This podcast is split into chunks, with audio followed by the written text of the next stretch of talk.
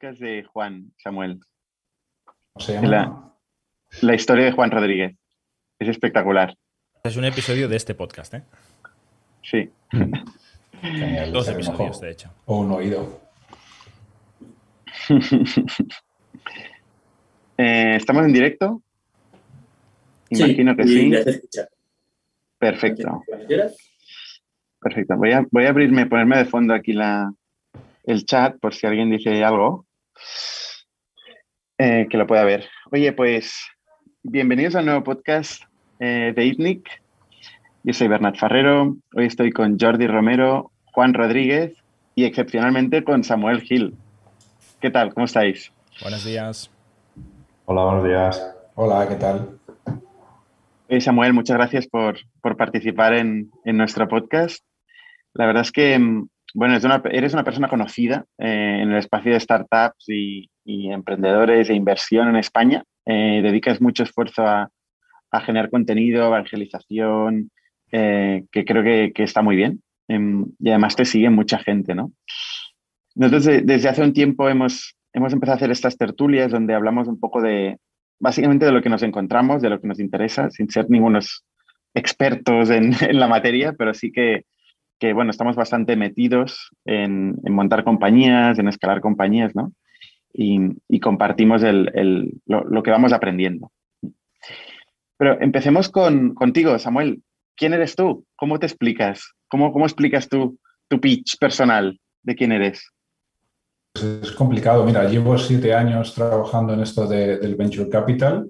Entonces, pues yo me, me defino como una persona pues un poco apasionada por el mundo de la tecnología y, y los emprendedores y que intento pues desde este lado de la inversión pues poner nuestro granito de arena para que desde España se crean cada vez pues compañías más grandes ¿no? y más exitosas.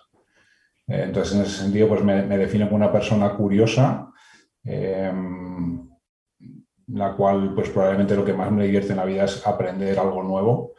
Entonces, en ese sentido, pues estoy en un sitio, la verdad que fantástico, ¿no? En la cual tengo la suerte que pues gente súper brillante, eh, súper valiente viene cada día a contarnos eh, su idea de negocio, en algunos casos más que una idea, ¿no? Ya en funcionamiento, etcétera, etcétera.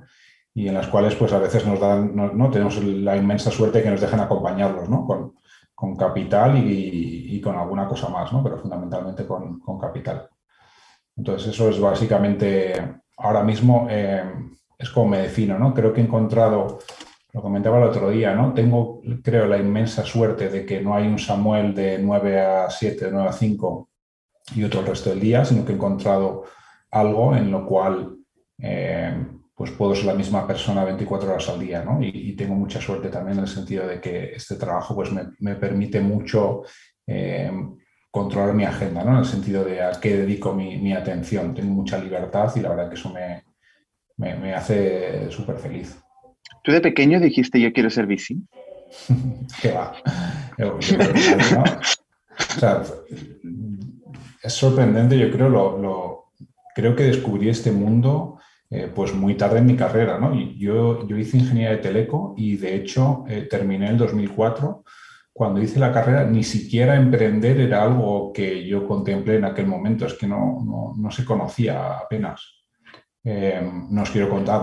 Eh, el mundo de la inversión, ¿no? que yo creo que es un poquito más, más opaco. Fue muchísimo más tarde, eh, de hecho haciendo un, un MBA en IS, cuando yo creo que es la primera vez que, que entiendo un poquito más qué es esto del Venture Capital. ¿no? Y, pero no, por supuesto que no. no. De, de niño yo quise ser de todo. ¿no? Yo creo que empecé queriendo ser arqueólogo como Indiana Jones. Eh, luego tuve una temporada que quise ser arquitecto, luego quise ser médico eh, y al final acabé siendo ingeniero. O sea que fíjate, y ahora inversor. O sea, tenéis el problema de que te gustaban demasiadas cosas, no que no te gustara nada, sino que te gustaban demasiadas cosas, ¿no? Totalmente. O sea, yo creo que al final hubiera hecho lo que hubiera hecho, me hubiera acabado interesando, ¿no? O sea, sí, yo creo que si, si te metes suficientemente en la madriguera de conejo de, de, cualquier tema, casi cualquier cosa es interesante, hasta la cosa 100%. que pueda parecer más aburrida del mundo, pues, pues se vuelve interesante, ¿no? Oye, mm, Jordi y Juan, ¿vosotros siempre tuvisteis claro lo que, lo que queríais hacer? es que no os lo he preguntado. Dispara, dispara, Juan. No, yo iba a decir que más o menos sí. Yo creo que desde... A mí me ha gustado mucho la economía, siempre me ha gustado mucho la economía.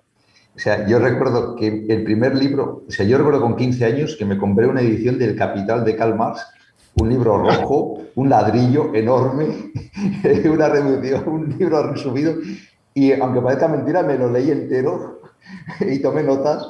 Eh, y es cuando me di cuenta de que yo era un amante de la economía de mercado, eh, o sea que me sirvió para algo. Pero quiero decir que desde muy joven siempre me gustó mucho el tema de la economía y la historia, ¿no? La historia, la economía, ese tipo de cosas, eh, reflexionar sobre qué pasaba en el mundo, siempre me gustó mucho. Y creo que para mí estudiar economía fue mucho más vocacional que luego cuando estudié negocios. O sea, realmente mi vocación es estudiar, fue estudiar economía, ¿no? me encantaba. O sea, que desde muy joven tuve esa, tuve esa, esa, esa, eso que me gustaba, ¿no? O sea, que sí, la verdad es que sí. Nunca tuviste la tentación de hacer una ingeniería, ¿eh? Por ejemplo, por decir algo. Me puse a programar, con, ya lo sabes tú, con 17 años y tal, me puse a programar en Fortran, en COBOL, en C++, bueno, en varias cosas y tal, pero más como hobby, pero realmente lo que me gustaba era la economía, sí. Yo te imagino con 15 años, con tu convicción, con tus números. Ya.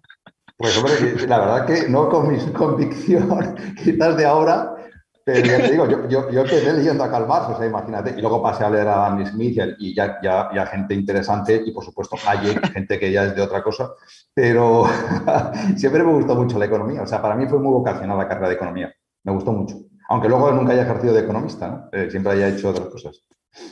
¿Y a ti, Jordi?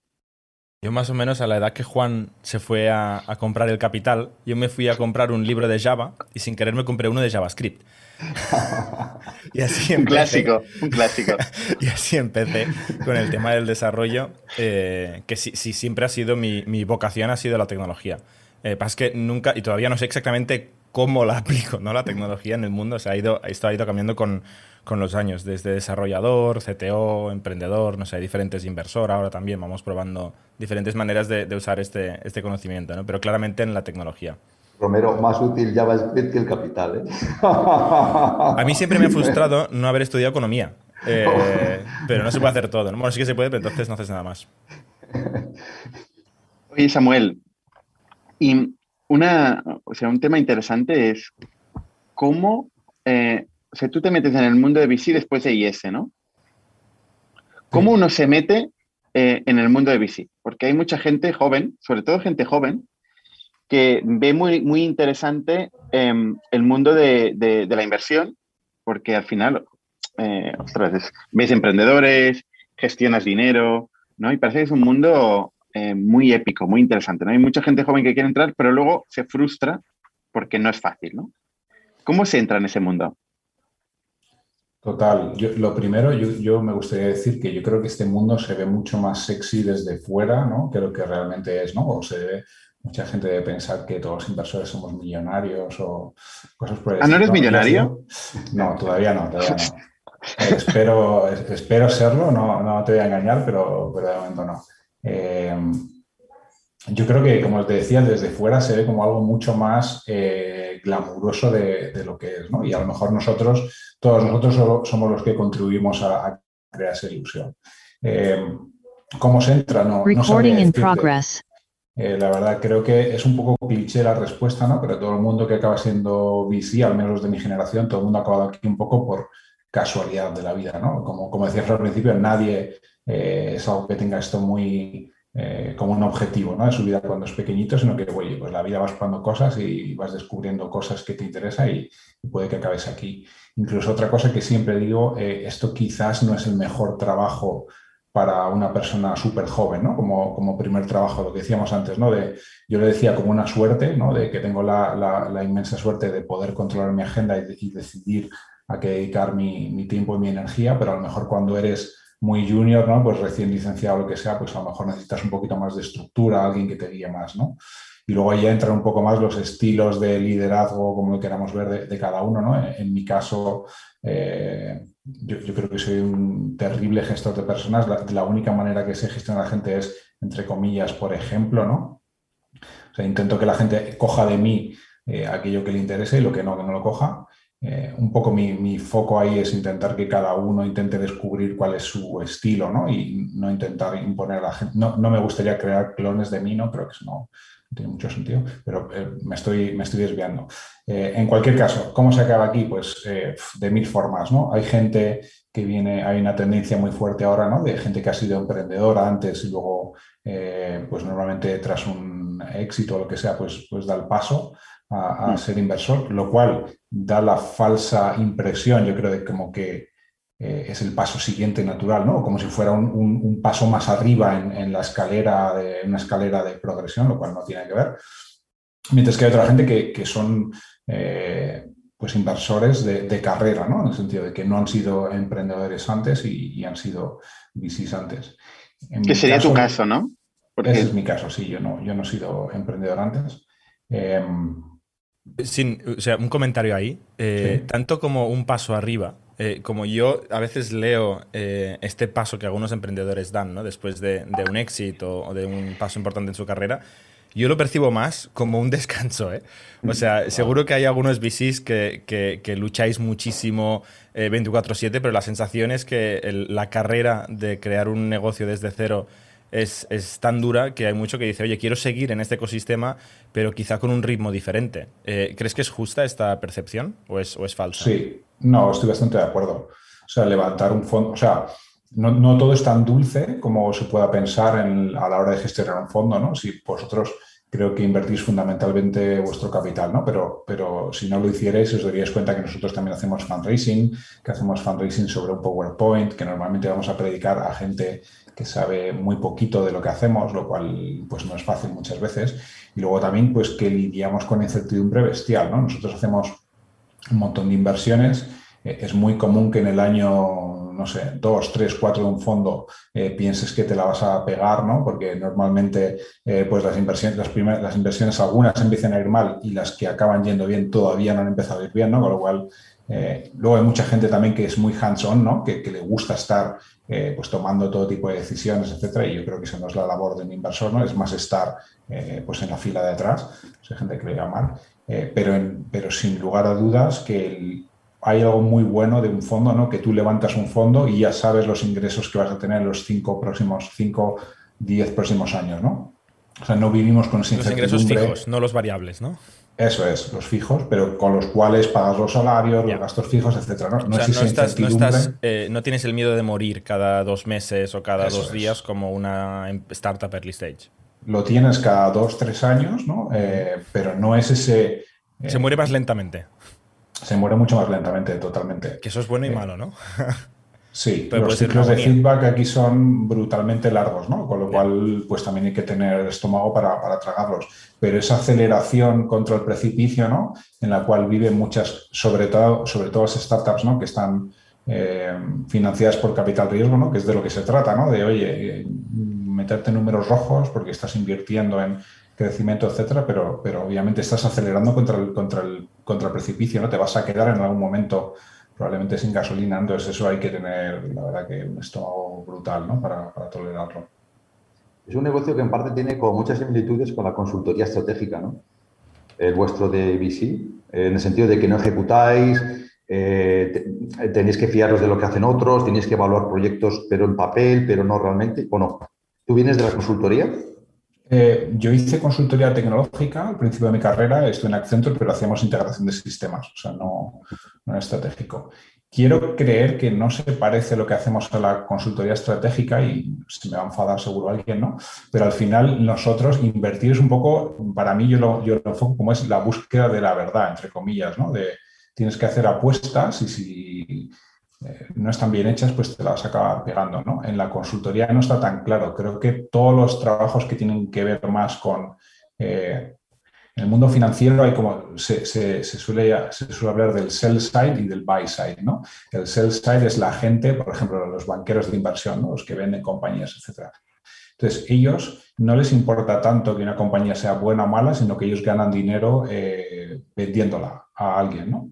Eh, la consultoría creo que se parece un poquito a eso. Tú haces un proyecto, lo vendes y luego que la ejecución de eso lleve a la creación de valor o no, es, otro, es el problema de otro.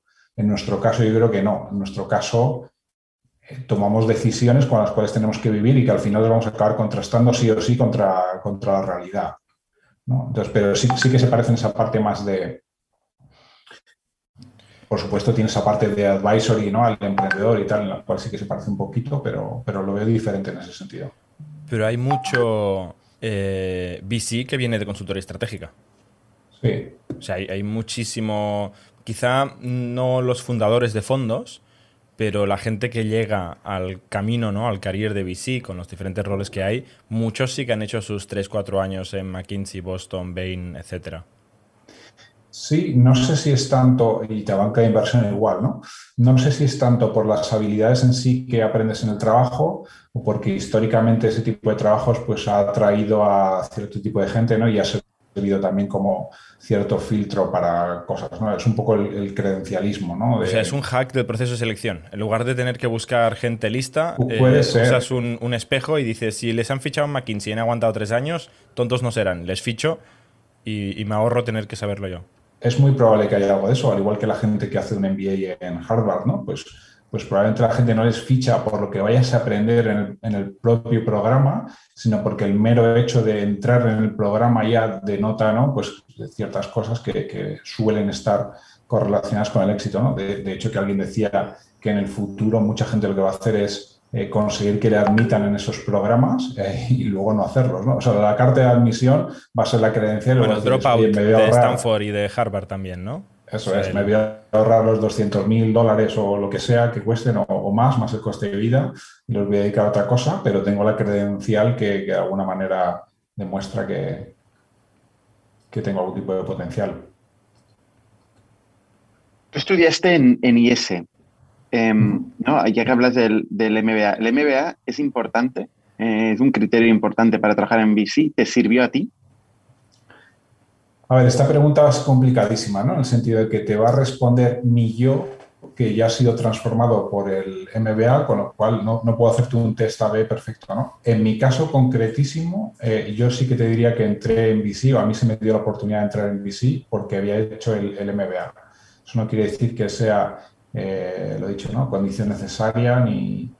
No tengo ni idea. Lo, cosas que sí pienso sobre los MBAs. Pienso que la mayor parte de ellos están diseñados para un mundo que creo que está en lenta extinción, ¿no? O sea, el MBA te prepara para ser un directivo intermedio o alto de una multinacional eso, es, eso es lo que es el contenido del programa del MBA. ¿no? Luego, obviamente, de ahí pues extraes un montón de aprendizajes que son aplicables a muchas otras cosas. Y también es súper útil si tienes un background técnico, ¿no? Eh, si has sido ingeniero y has estado haciendo algo súper profundo pero muy estrecho, pues te da esa visión más de conjunto de cómo funciona una empresa que, puede ser útil. Eh, no sé, tengo dudas. Eh, tengo mis dudas, la verdad. Por otro lado, en mi caso yo hice, hice la versión executive, ¿no? la cual puedes hacer a la vez que trabajas.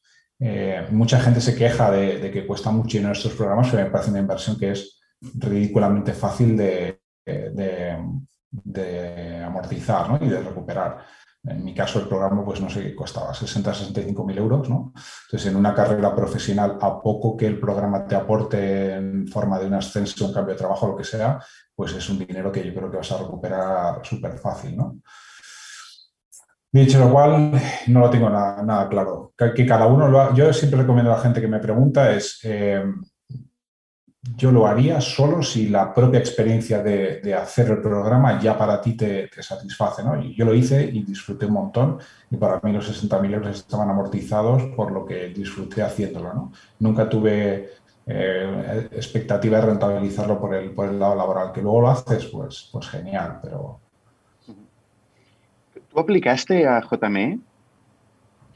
Yo antes de estar en, en JME, realmente mi, entrada en el mundo del venture, yo, yo entré en Faraday, no sé si lo conocéis. Es en, el momento que yo entré a una especie de, club de, business angels, ¿no? En el cual, un pledge fund. Eso es, un pledge fund. Em, al poco tiempo, a los, de hecho me cambié a los nueve meses, ¿no? pero esto se cerró como a los seis meses, hubo un movimiento en, en JME que es el que provoca que se hiciese un, se un hueco y es cuando justo, pues yo que conocía a Pablo Ventura, ¿no? De hecho, mira, le conocía también por el IS, porque él hizo el, el Executive MBA un año después que yo, pero bueno, le, conocía y luego también le conocía, bueno, de hecho lo, lo, hizo con mi mujer, ahora que me estoy acordando, con lo cual tenía un vínculo ahí, le conocía también del sector y le conocía a través del IS. Entonces Pablo fue, eh, yo apliqué a, a, JM y un poco Pablo pues me conocía y es un poco el que, el que me ayudó a entrar.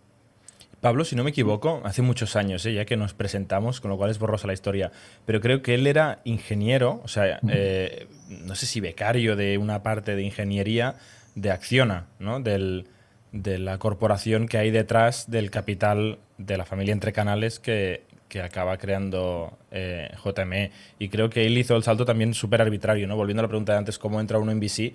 pues de, creo que becario, pero espero que no se ofenda, eh, pero de estar como junior eh, ingeniero en Acciona, de repente aquí hacemos cosas de, startups, pareces un tío listo, haz, cosas de startups, ¿no? Y, con los años pues se fue consolidando JME, cambiasteis de nombre, ¿no? Todo, hubo todo un proceso ahí de, formación. Pero ¿seguís teniendo solo un LP, un, un socio? Que es no, familia entre canales o, tenéis el PIS externos? Es bastante curioso porque esto nunca ha sido así, o sea, nunca hemos tenido un único LP. De hecho, tenemos tres fondos. Desde el fondo 1, pues hay un grupo de 15, 16 inversores que nos han ido acompañando todo el tiempo. Obviamente, el primer fondo, pues José Manuel Entre Canales y su familia fueron el primer inversor y un poco los que ¿no? pusieron su reputación y su capital ahí para... el lead, LP. Eso es. Eh, totalmente, ¿no? El, el ¿no? En nuestro mundo se llama el inversor ancla.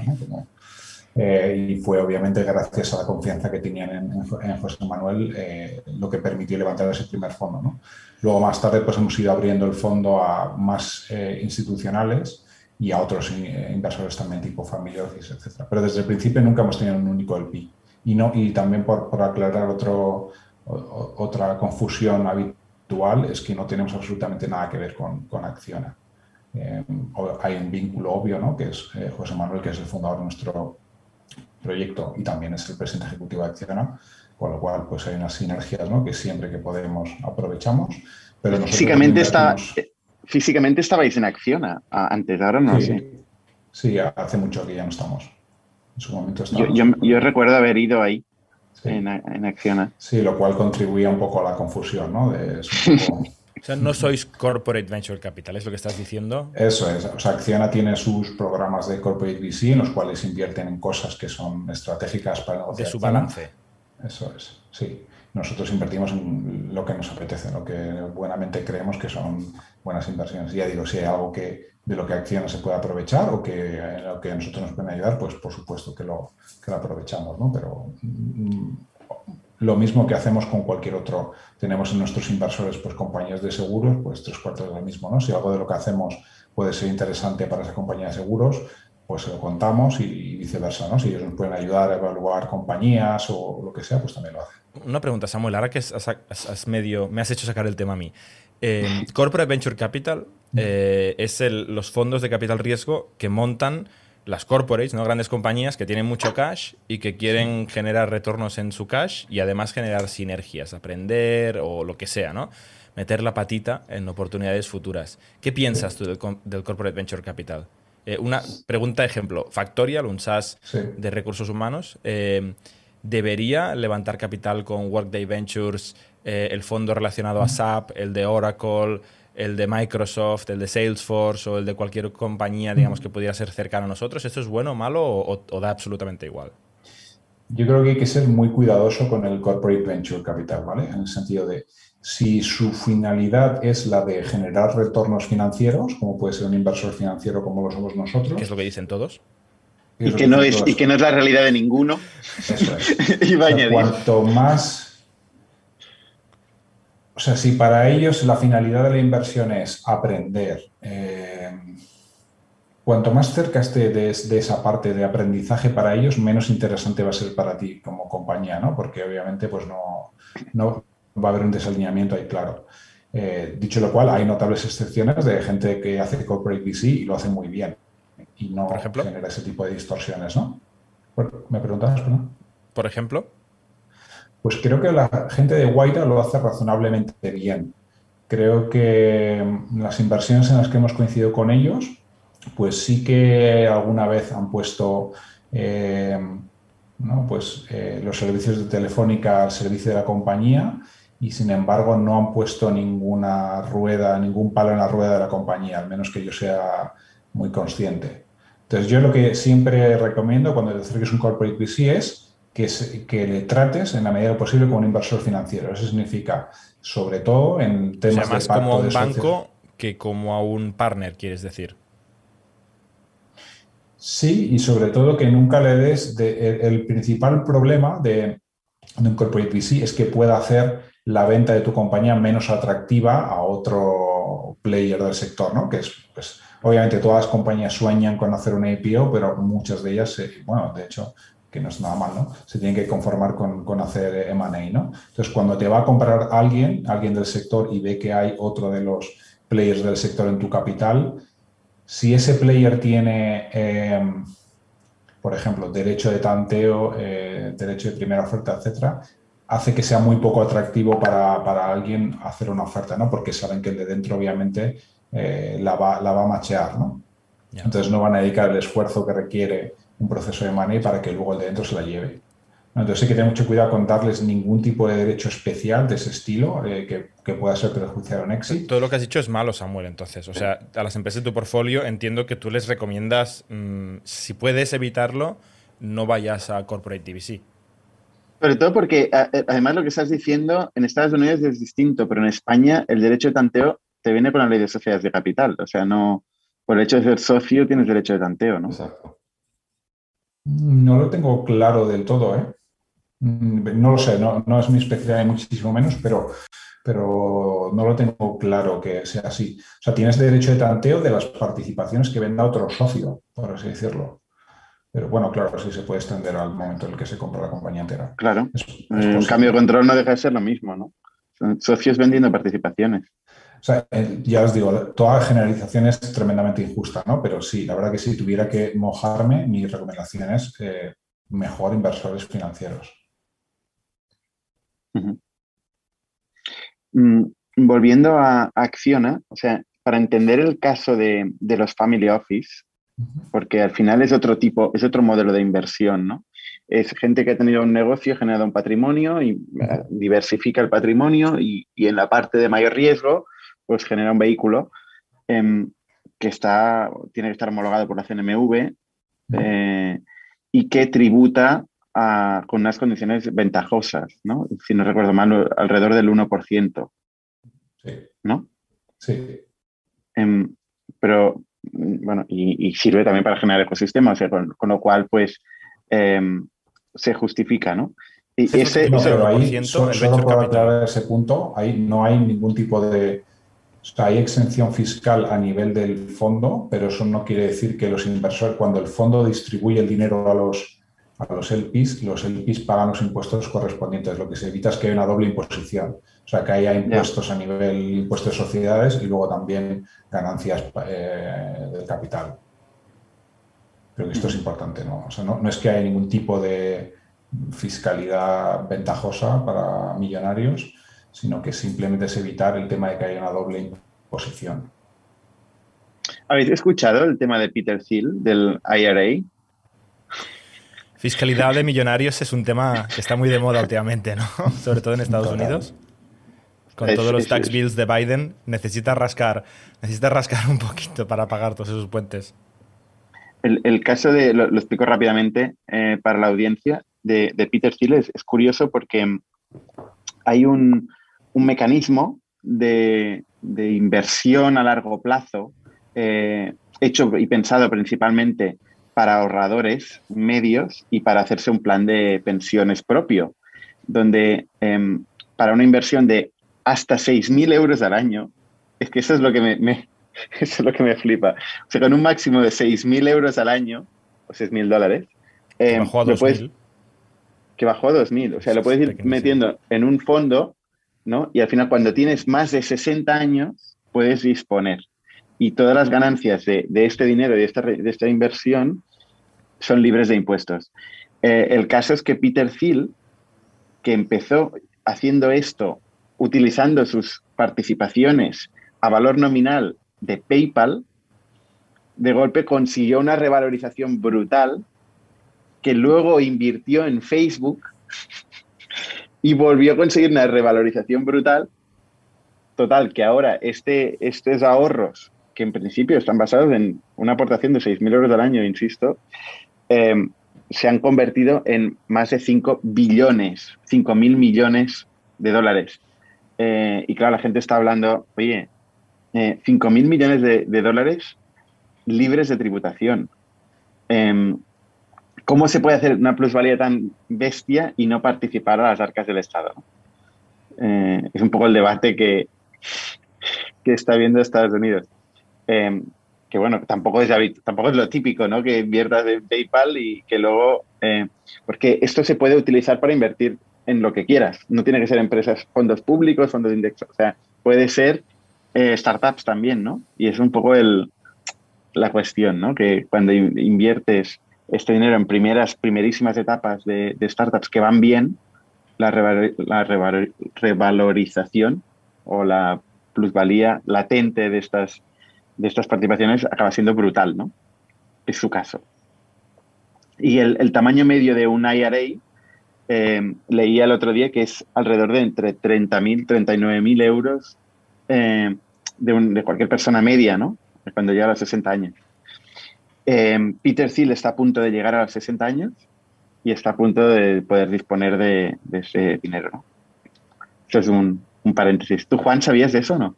No lo sabía, pero vamos, eh, me parece muy bien. O sea, este es un ejemplo que no es de evasión fiscal, es de ilusión fiscal, es de saber utilizar el sistema eh, y las reglas del sistema eh, para tu beneficio particular, ¿no? Es decir, yo creo que todas las personas individuales tienen no solamente, creo que el derecho, sino la obligación de, siempre ajustado a la ley, pero utilizarlo a tu favor, ¿no? Entonces, máximo cuando tenemos estados que lo único que se dedican es a meteros la mano en el bolsillo de manera continua, continuada eh, impia, además, o sea, de manera. O sea, no hay un límite.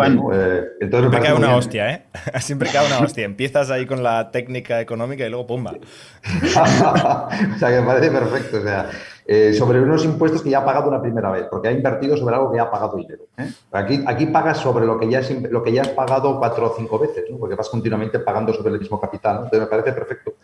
No, pero en, este caso no. En este caso, o sea, es una inversión, no es que haya pagado, es un rendimiento del capital. No, es una inversión, pero, él ya pagó el Principal, el principal taxó. O sea, en el fondo, yo creo que es, un buen ejemplo de, pequeños pasos que todos tienen sentido y luego los suman y parecen algo raro, pero en realidad tiene sentido lo que ha pasado ahí. ¿eh?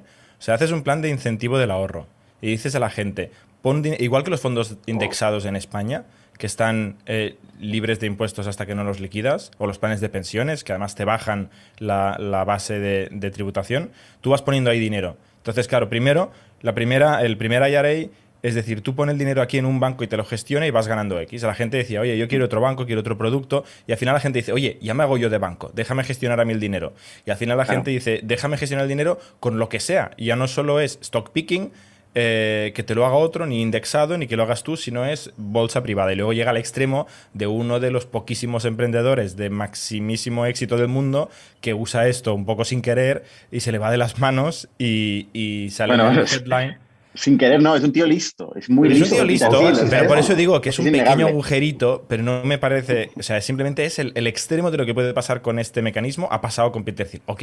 pero, lo que digo es que sobre ese dinero que Peter Thiel ha invertido, él ya ha pagado impuestos una primera vez.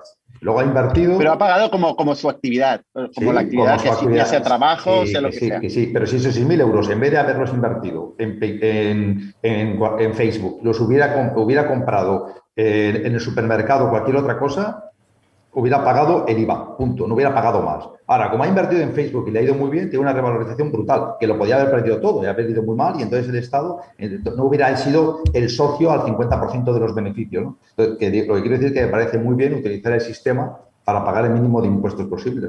Ha quedado, claro.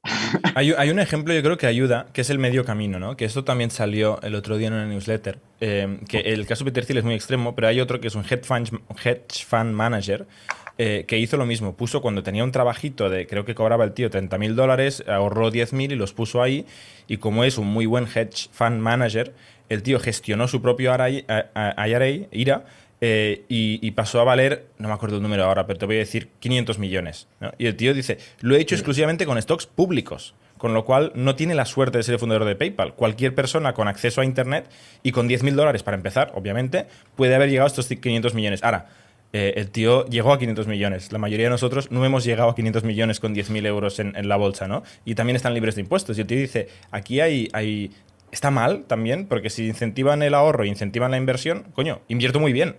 ¿Qué quieres que haga? He invertido muy bien. Es un genio. Este tío es el que gestiona las, inversiones públicas de Berkshire Hathaway. Exacto, el TED o TOT o uno de estos. Sí, TOT, sí, exacto. Sí, sí. Eh, bueno, lo tienen muy fácil de todas maneras. Creo que no pueden cambiar la regulación y lo que tienen que hacer es escapar el máximo de dinero que puedes rescatar luego tax free y ya está, ya lo tienen.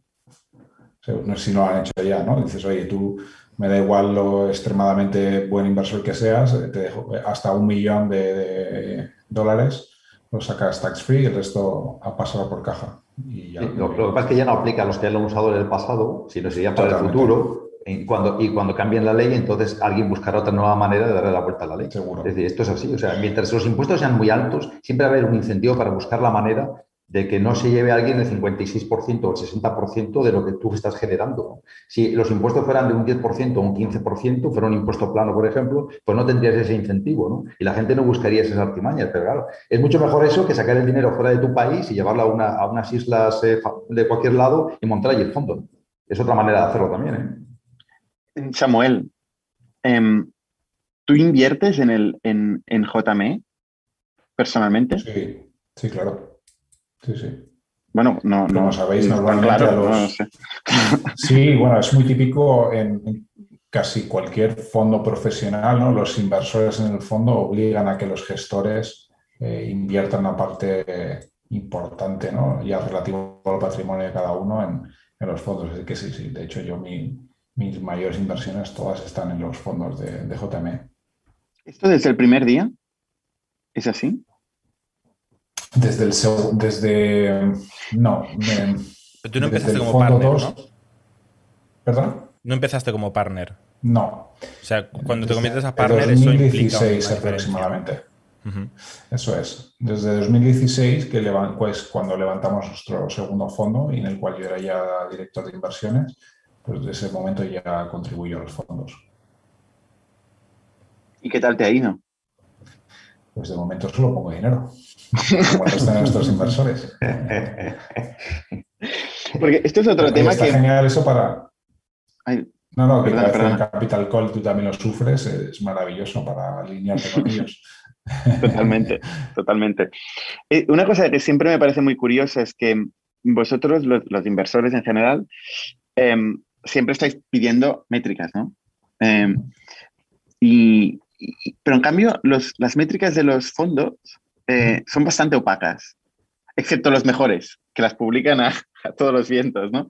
Cuando son muy buenas, eh, se publican en todos lados, ¿no? Em, ¿Vosotros compartís las métricas de retorno del fondo?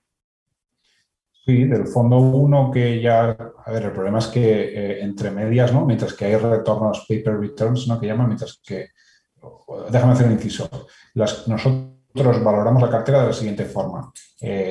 Las compañías, cuando hay una ampliación de capital, que hay un tercero que entra y fija un precio, nosotros revalorizamos nuestra participación a ese precio, ¿no? Eh, eso hacia arriba. Y obviamente cuando hay un exit y ya se liquida la, la inversión, pues está clarísimo lo, que, lo que vale la inversión. Eh, pero ¿qué ocurre? Que con el escenario que os he dicho antes, ¿no? pues, pues es, una, es una valoración un poco arbitraria, ¿no? Eh, que no tiene por qué reflejar lo que acaba valiendo realmente esa participación. Entonces, es risky business ¿no? hacer público esos números ¿no? y, y, además estarías desvelando información que en muchos casos es confidencial, ¿no? que sea qué valoraciones han hecho las rondas, etcétera, etcétera. Desde nuestro fondo 1, eh, que ya está prácticamente desinvertido por completo, no, no tengo inconveniente decir que pues, va a ser un fondo que va a estar en torno a las tres veces más o menos el capital invertido, el retorno. ¿Que esto en términos de, de? Sí, es un, poquito más del 20% de, de TIR. Está muy bien, ¿no? Sí, sí, sí. Sobre todo para, en el sentido de que era un fondo pues un primer fondo, ¿no? En el cual quiero creer que hemos aprendido mucho desde entonces, ¿no? También el mercado era muy diferente entonces, ¿no? Para bien y para mal. Cuando estuve con el, con el Fondo Europeo de Inversiones, eh, una, una, cosa que me sorprendió fue la estadística de que las métricas de los primeros fondos son mejores que las de los siguientes, sí.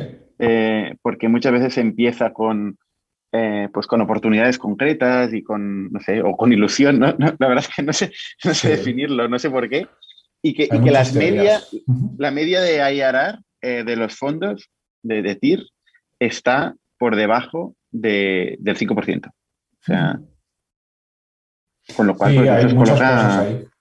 Yo creo que los fondos de, de, de emerging managers, ¿no? que se llama de, de, gestores nuevos, son muy buenos por varios motivos. Uno, porque los fondos suelen ser más pequeños al principio y eso hace que sea más fácil generar buenos múltiplos. También. Dos, porque normalmente, eh, normalmente la gente que levanta un fondo, pues mucha gente viene de otros fondos y se salen de donde están, ¿no? porque tienen una idea nueva, ¿no? probablemente una estrategia nueva y las estrategias suelen ser como más audaces que las de los fondos ya establecidos. ¿no? Entonces, normalmente encuentran ahí un, hueco en el mercado que los fondos existentes no, no, están aprovechando. Yo creo que esos son dos motivos importantes. Y luego los LPs también contribuyen un poco, eh, aquí voy a, voy a, hablar de mi libro, ¿no? a que los fondos más maduros, los retornos empeoren precisamente por eso, porque los LPs son extremadamente conservadores y te exigen básicamente que tu estrategia no varíe apenas de fondo a fondo. ¿no? Si tú lo has hecho bien en el pasado, lo que quieren es que sigas con la misma estrategia, con lo cual, de alguna manera, pues si tú el aprendizaje que vas haciendo sobre el mercado, etcétera, si te gustara cambiarla radicalmente, pues no puedes. Eso es lo que provoca que pues, un, alguien del fondo ¿no? que pues, se da cuenta de cómo ha evolucionado el mercado, se va, monta su propio fondo, es más pequeñito y además ha leído bien el mercado y, y dan con la tecla normalmente. Oye, Samuel, ¿y cuál es vuestra estrategia? ¿Cuál es tu estrategia de inversión? Pues mira, nosotros en, en Venture más o menos hay tres, tres, palancas que puedes tocar, ¿no? Una es la etapa, otra es la geografía y otras son los sectores. Y normalmente de esas tres fijas dos y una la dejas libre para, para poder tener suficiente deal flow. Entonces nuestra, nuestra estrategia es early stage, eso significa que hacemos desde pre-seed hasta series A. Eh, geografía es fundamentalmente España, invertimos más del 80% del capital en, compañías de aquí. Y luego, en cuanto a sector, somos agnósticos, hacemos de todo, pero siempre con mucho sesgo hacia negocios de software o, Internet. Eso no quita que luego cada fondo metemos alguna cosa más alocada, ¿no? Pues tipo PLD Space o, no sé, cosas más locas, Biomakers. Eh, pero eso es un poco la estrategia core, ¿vale? Y, y básicamente lo, que, lo único que tratamos es nuestra obsesión es hacer que los mejores emprendedores quieran trabajar con nosotros, porque en las etapas en las que invertimos, lo único que hacemos es invertir básicamente en talento. ¿no? Eh, el resto de cosas eh, cambiarán tanto desde que vemos la compañía hasta que hay un exit, que, básicamente lo que tratamos es eso, de, de intentar asociarnos con, con, el mayor talento posible y luego intentar ponerles las menos, eh, los menores palos en las ruedas posibles, ser un, socio que les da un poquito de, de estabilidad eh, pues tanto financiera como política, ¿no? Y un poquito, pues, hacemos esa labor de cuando el emprendedor está demasiado arriba, pues intentamos bajar un poco y cuando está demasiado abajo le intentamos subir un poco arriba, ¿no? Y básicamente es eso. Luego todo lo que venga... Sí, perdona, perdona, acaba, Samuel. No, no, que todo lo que venga en añadido a eso, eh, pues genial, pero preferimos no, no sobrevenderlo, ¿no? Preferimos infravender y, y sorprender que sobrevender y decepcionar, desde luego. Cuando hablamos de estrategia de un VC, hablamos de industria, etapa y geografía. Sí. O sea, antes que decías que puede ser un gestor de fondo que no esté de acuerdo con la estrategia, o sea, básicamente porque ha visto otra etapa, otra geografía. Bueno, hay muchas maneras, ¿no? De, incluso con eso, luego hay bastantes grados de libertad, ¿no? Yo viendo en, con mi mismo foco, ¿no? De España, early stage, no sé qué, hay man diferentes maneras de jugar, ¿no? Yo podría decir, oye, yo voy a, voy, a, voy a sobrepagar, por así decirlo, en todas las rondas. Yo quiero estar en todas las mejores compañías, voy a ser, eh, me va a dar igual la valoración. Sería, por ejemplo, una, una variante, ¿no? Otra variante. ¿Vuestro es, caso? No, no, no es vuestro caso, ¿no? Mm, no es nuestro caso. A ver, hay una verdad eh, ¿no? incontestable, ¿no? Las matemáticas dice que la valoración en la que entras importa, ¿no? Eh, sin embargo, si lo miras desde otra óptica, ¿no? Eh, más de la psicología, ¿no? Que el mundo de los negocios se, parece mucho más a la psicología que a las matemáticas, ¿no? Entonces ahí lo he dicho, ¿no? Lo que importa es estar en las compañías que importan. Entonces a mí me da igual eh, entrar en Facebook a 10 o a 100 millones, ¿no? lo que quiero es estar en Facebook. en ese sentido. Entonces sí que nos hemos vuelto mucho más insensibles a la valoración, pero lo dicho, sin olvidarnos nunca que las la realidad matemática es que a la valoración que entras determina el, retorno que haces. ¿no? Pero vamos, nuestro, nuestra prioridad es entrar en las, en las compañías que importan.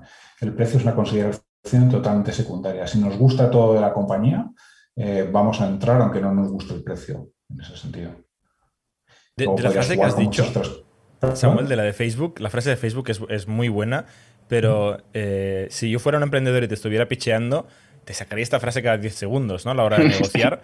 Diría, oye, yo soy el próximo Facebook. Ahora, el tema es, ¿tú te crees que soy el próximo Facebook? Porque, porque Facebook es Facebook y no hay muchos. Entonces, es cierto que a Facebook da igual entrar a 10 o a 100, pero te tienes que creer, tanto el emprendedor como el inversor, que es el próximo Facebook.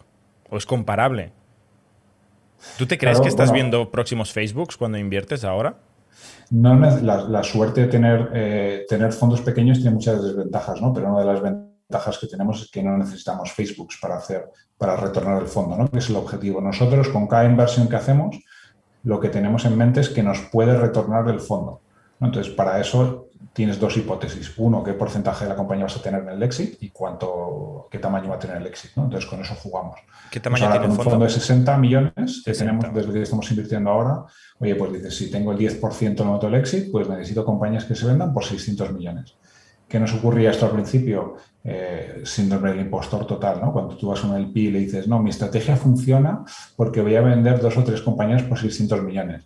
Claro, cuando no has hecho nunca, lo he dicho, síndrome del impostor por las nubes y lo seguimos teniendo, ¿no? Pero bueno, cuando ya has hecho Flyware, eh, Talent, eh, unas cuantas, ¿no? Se te va quitando un poco, ¿no? Y entonces eh, la cara esta de vergüenza que se te ponía se te va quitando un poco.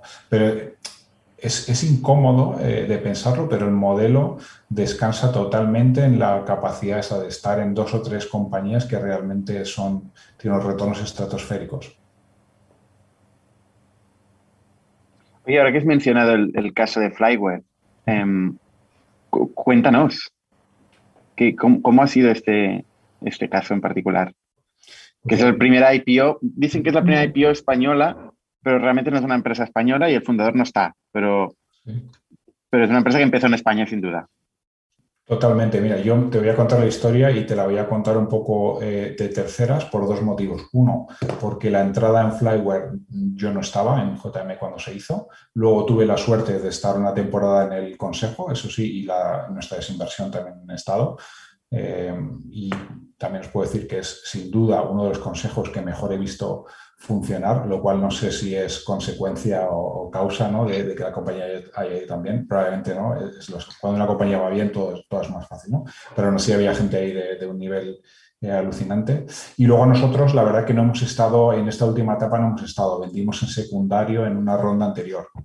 Porque para nosotros fue, hay dos cosas, para nosotros era un no-brainer vender porque solamente con esa inversión pues retornamos 1,7 veces el primer fondo ¿no? y además era un momento para nosotros estratégico importante, ¿no? Íbamos a empezar a levantar el segundo fondo, etcétera, con lo cual, pues, eh, dar esos retornos ya reales a nuestros LPs era muy importante. Y para, para, mí probablemente otra de las lecciones súper aprendidas es eh, cuando te montas en un cohete no, no te bajes nunca, ¿no? O hasta el final del viaje. Lo que pasa que, ya, ya, he dicho, ¿no? Hay, hay muchas, muchas tensiones hay que, que compaginar, ¿no?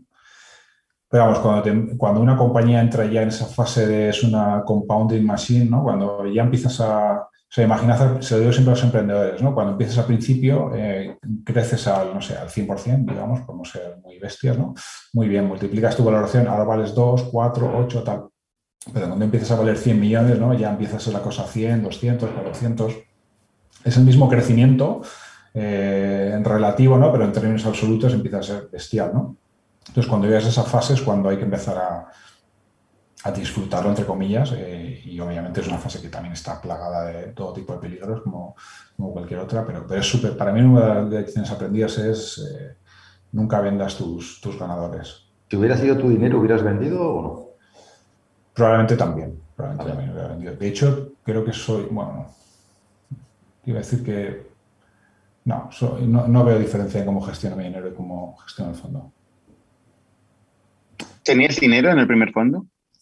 No. Ahí. Bueno, los otros serán. los otros serán igual o mejor, sin duda. Una pregunta, Samuel. Estabas hablando de, early stage, ¿no? Y que al final gran parte de lo que hacéis es encontrar equipos de emprendedores em, y aparte de encontrar, convencer, ¿no? O sea, que te elijan a ti los, equipos buenos de emprendedores. Y, y, normalmente cuando una compañía va bien, tiende a pasar que la gente se entera o cuando unos emprendedores tienen buena pinta y, pueden elegir, ¿no? Muchos, algunos emprendedores tienen la suerte de poder elegir inversor.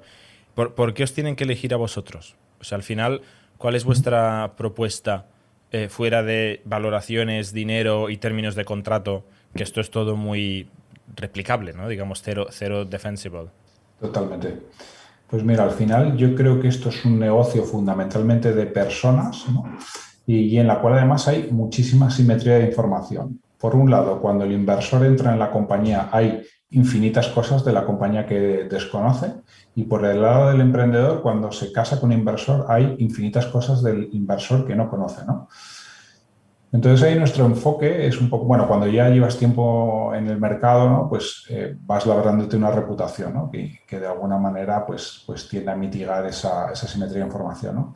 Y luego también nosotros, nuestra estrategia que hacemos un poco de contenidos, etcétera, etcétera, pues también va un poco de eso, ¿no? Es como nuestro proof of work un poco, ¿no? Es eh, intentamos acercar al emprendedor tanto como es posible eh, lo que es trabajar con nosotros, ¿no? pues intentamos mostrar pues, que somos, no sé, pues gente curiosa, eh, más o menos razonable, ese tipo de cosas. O sea, al final yo creo que es un tema muy de feeling personal y quitando los aspectos más hard que, que, tú comentabas, ¿no? pues al final yo creo que cada uno hará fenomenal yéndose con aquel inversor con el cual tenga más, más feeling. ¿no?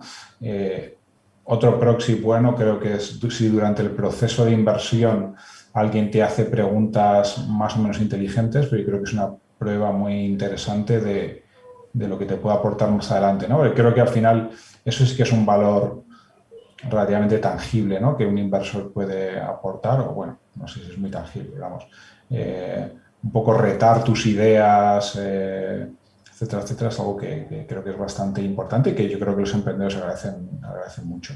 Entonces, al final, ya te digo, no hay, eh, creo que en España en general los fondos que ahora casi todos los están haciendo, pues la verdad que diría sinceramente bien y no tendría una respuesta súper definitiva de por qué tienes que irte conmigo. Vente conmigo si durante el proceso o de lo que me vienes conociendo antes del proceso crees que vamos a tener una relación muy productiva y vamos a sentirnos muy cómodos y si eso lo has sentido con, con otro de mis competidores, pues vete con ellos sin duda. O vete con los dos. un, tema que, discutimos aquí en, en es Oye, esto me interesa mucho, perdona Bernat, que, me digáis vosotros también, que sois fundamentalmente emprendedores, eh, ¿por, qué, ¿por, qué, os habéis decidido por, por, unos inversores u otros? Cuando, que seguro que ¿no? en Factorial habéis tenido cola de gente queriendo invertir. Eh, yo creo que hay un factor, hay un factor muy importante, eh, no sé, lo ponías tú en, en tu última newsletter que me estaba mirando ayer, eh, el inversor bueno es el que invierte, o, en un tweet, en un, en un tweet de ayer tuyo. Eh, el inversor bueno es el que invierte. Yo creo que eso es tan importante. O sea, al final el inversor es valiente, también tiene que ser valiente. Eh, y un poco el emprendedor busca inversores valientes que crean en la, en la tesis y en el equipo.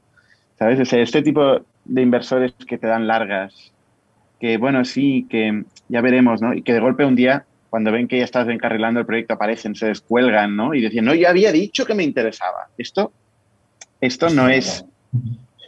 o sea, es, evidente, ¿no? Al final, la valentía de creer en, ti y en, y en, tu tesis y en lo que tal, o sea, yo creo que yo, al menos particularmente, es casi lo que más valoro. Eh, y luego, evidentemente, la, la, la, experiencia que tiene el fondo y la capacidad de arrastre, eh, porque al final un fondo tiene mucha, mucho factor reputacional que quieras o no el mercado financiero, ya en el lado de, de, cuando te vas a buscar capital, te ayuda, te abre puertas, ¿no? Estos dos factores para mí son fundamentales. No sé, Juan y Jordi, cómo lo ven. Yo creo que te has dejado un pequeño detalle. Estoy 100%, obviamente somos socios, ¿no? estoy, muy alineado con todo lo que has dicho. Eh, los terms también influyen. O sea, al final. Bien, evidentemente. no nos vamos a olvidar que al final parece que, que estamos buscando una cita, ¿no? O sea, estamos buscando un socio financiero para una compañía, un socio a largo plazo, eh, y queremos mantener el control de la compañía y el ownership Sí. de la compañía eh, con un muy buen socio. O sea, estas dos cosas se pelean, ¿no? A veces.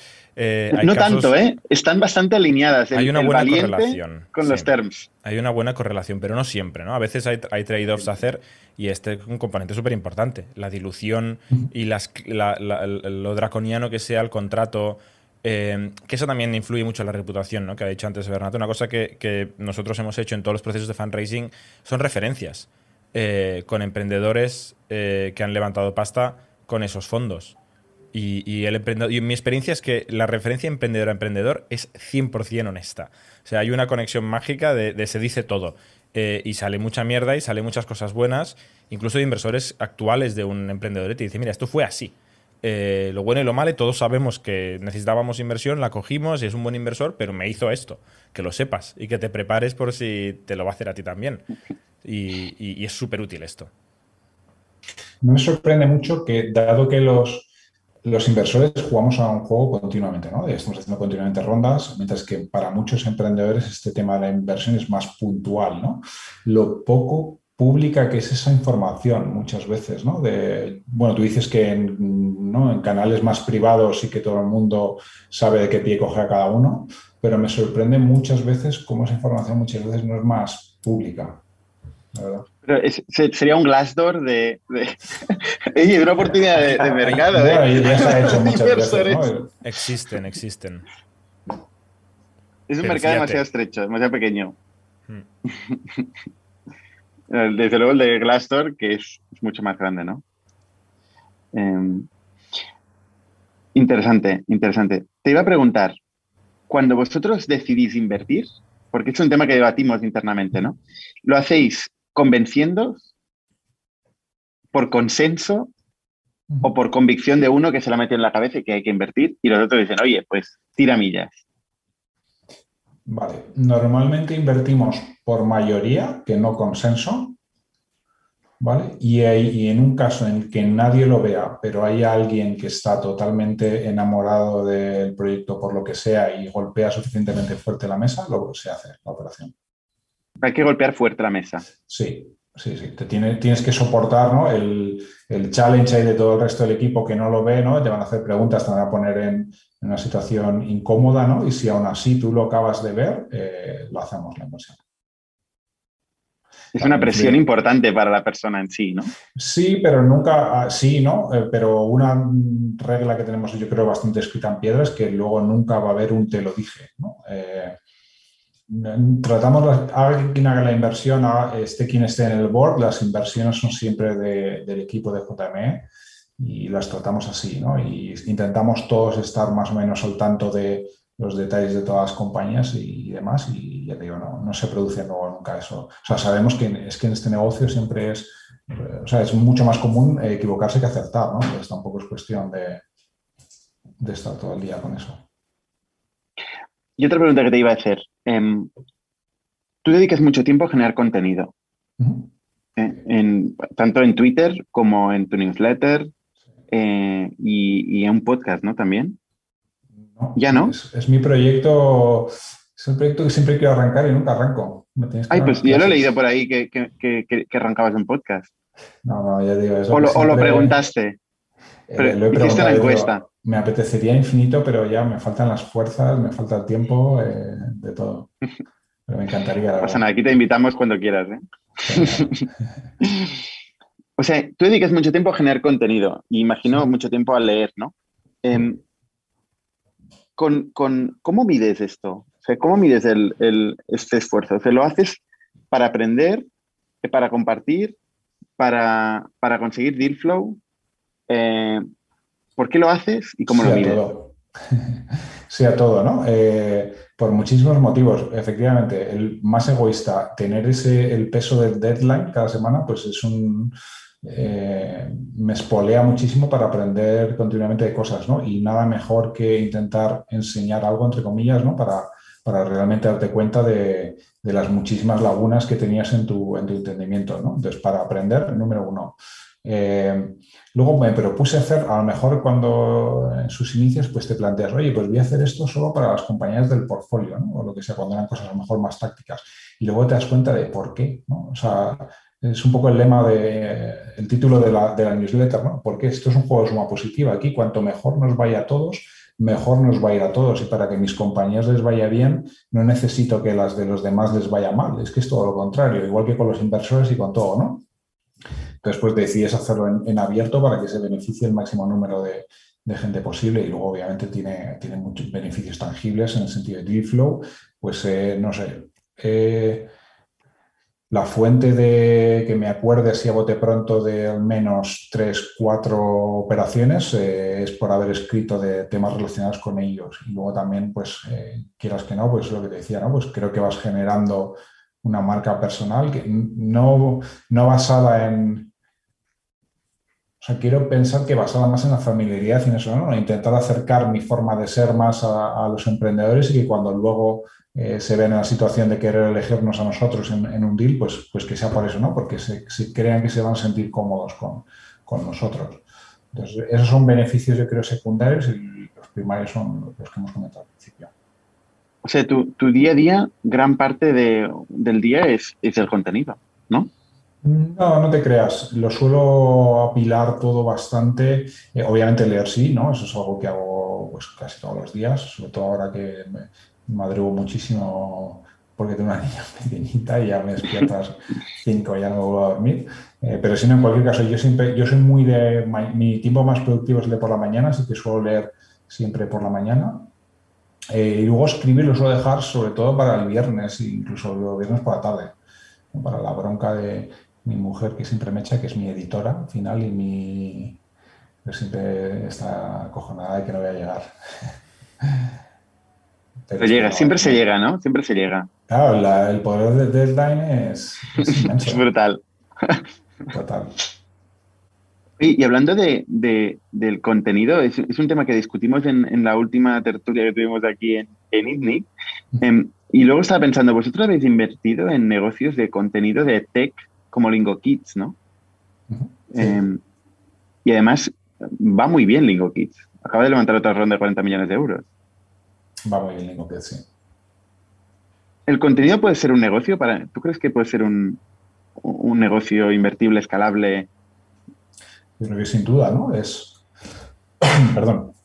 El contenido sigue esa, eh, los mismos fundamentales del software en el sentido que es eh, hazlo una vez, véndelo infinitas veces, ¿no? En ese sentido es muy parecido, ¿no? Es algo que es 100% digital y que por lo tanto se rige por las mismas reglas de lo digital, ¿no? que son esas. Entonces, en ese sentido sí que creo que es perfectamente invertible. Bueno, aquí es Netflix, ¿no? Por ejemplo, cualquiera de, estas compañías. Hmm. Bueno, para que vea nuestra audiencia que opiniones hay para todos. Nosotros eh, en el último podcast eh, más o menos consensuamos que eran negocios muy difíciles, eh, con mucho riesgo, ¿no? Pero ¿qué no es, qué no es difícil y con no es difícil? Efectivamente. Y hablando de riesgo y de negocios difíciles, ¿también invertís en blockchain? Pues tenemos una compañía en el mundo cripto, eh, Atani, lo que pasa es que no es directamente una compañía de blockchain, sino que es una herramienta para, hacer trading en múltiples exchanges y te ayuda más con el tema de impuestos y, muchas otras cosas. Eh, pero estamos, es un área, la verdad, que, tenemos ahora mismo muchísimo foco puesto y en el cual eh, vamos a hacer seguramente inversiones. Sí, sí. Promete mucho, hay mucho interés. Em, Andrés Horowitz, desde hace muchos años, ¿no? Habla, habla mucho de cripto, invierte mucho. Eh, bueno, veremos. Todavía no hay aplicaciones concretas de, éxito más allá de, la moneda y los, y los wallets, ¿no? Mm. Bueno, yo creo que ya empiezas a tener cosas ¿no? muy importantes, los NFTs, ¿no? de todo el mundo del arte digital. Yo creo que, yo creo que eso ya es una aplicación con una tracción incipiente, ¿no? Bueno, realmente empezó con el tema de los CryptoKitties, no me acuerdo cuándo, en 2018 por ahí, pero parece que ahora en 2021 es cuando empezó a coger eh, tracción bastante. Luego el tema de DeFi, ¿no? Parece que también está empezando a coger algo de vuelo, aunque no deja de ser todavía un poco endogámico y muy centrado un poco, aunque sea secundariamente en la especulación, pero yo creo que por ahí, por ahí van a venir los primeros casos, yo creo, importantes de, uso. Bueno, y más allá de, yo creo que de Bitcoin, ¿no? Si, si ves su caso de uso como almacén de valor, ¿no? A pesar de, obviamente, toda la volatilidad que tiene, etcétera, etcétera, pero bueno, no, no deja de ser milagroso que algo que se montó en bueno, empezó a funcionar en 2010, ¿no? Pues 11 años más adelante, pues almacena un trillón de, dólares, ¿no? Por mucha volatilidad que tenga, es indudable que algo está sucediendo ahí. Bueno, yo no sé si es un trillón o la mitad, ¿no? Con, el, hachazo que lleva en los últimos meses. Sí, a nivel de, los market caps son, son espectaculares, ¿no? Bueno, veremos, veremos si invertís en, en alguna compañía también tuvimos a Inverready hace poco aquí en, eh, en ITNIC, que decía que estaban buscando proyectos de blockchain, están muy interesados, ¿no? Ignacio Fons está muy, activo en el área. Sí, sí, efectivamente. Oye, pues, pues muy interesante. No sé si Jordi y Juan nos ha quedado alguna ¿Alguna pregunta, algún tema del tintero? Sí, hay una pregunta, Samuel. Si tú antes decías que invertías en etapa, geografía, sector, ¿te ha pasado que veas un equipo de inversores, un equipo de, gente con muchísimo talento, pero no te haya encajado mm, el proyecto por el sector, por la geografía, etcétera, y aún así hayas invertido porque crees que el equipo es más importante o no? Bueno, tengo muchos arrepentimientos. Eh, yo creo que esto es una de las cosas que aprendes con el tiempo, ¿no? O al menos yo he aprendido con el tiempo. Siempre que nos ha gustado mucho el equipo y por lo que sea no hemos visto del todo el negocio, nos hemos acabado equivocando. Eh, si lo hemos hecho eh, en términos de que nos guste mucho el equipo, no encaje geografía, si lo, si lo hacemos, de hecho tenemos 20-30% del fondo que podemos invertir en eso, con lo cual no es tan excepcional.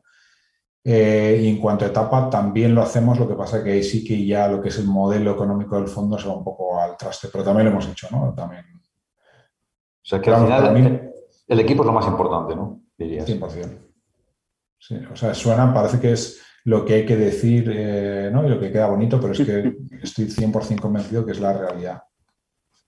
¿Y, ¿Y os lo aplicáis, Samuel? O sea, realmente ahora si veis un equipo y tenéis muy claro que ese mercado no tiene ningún sentido, que tiene unas barreras, lo que sea, eh, ¿os lo aplicáis y decís invertimos aunque no lo vemos? A ver, yo creo que tiene que cumplir unos mínimos. ¿no? Hemos llegado, usamos internamente el mantra que no es original nuestro, pero que me parece que recoge muy bien. El tema es eh, ama el equipo, no odies la idea.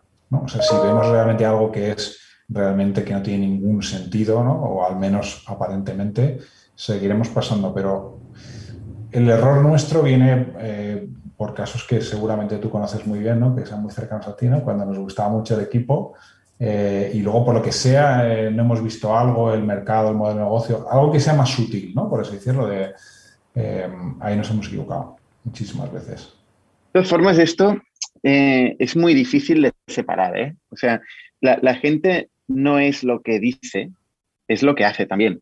Entonces tú te gusta un equipo porque te gusta lo que estás viendo, lo que están haciendo, en el espacio que están haciendo. O sea, es difícil, es como la idea de la ejecución, ¿no? O sea, son, son dos caras de una misma moneda. Em, entonces, por eso... Sí, pero cuando... Me cae bien el tío, no es, no es me cae bien, ¿no? No es me cae bien.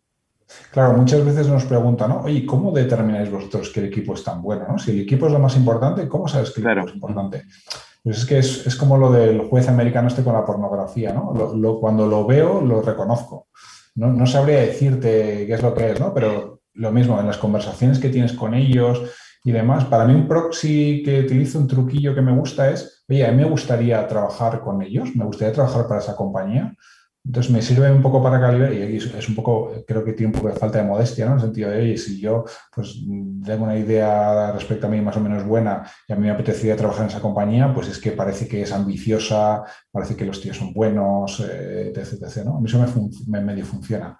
Eh, y según cómo les ves, cuando, cuando haces preguntas difíciles, cómo reaccionan a esas preguntas, ¿no? Ves eh, cuánto tiempo han dedicado a pensar sobre el espacio, sobre el problema, a sabiendas de que todo eso no es lo que, no hace falta que tengan razón en lo que dicen, ¿no? pero que realmente le han dedicado tiempo a pensarlo, a la cultura que están montando de la compañía, todo ese tipo de cosas, yo creo que es muy difícil verbalizarlas o cuantificarlas, pero cuando vas adquiriendo un cierto callo en hacer esto, lo, vas, lo aprendes a identificar.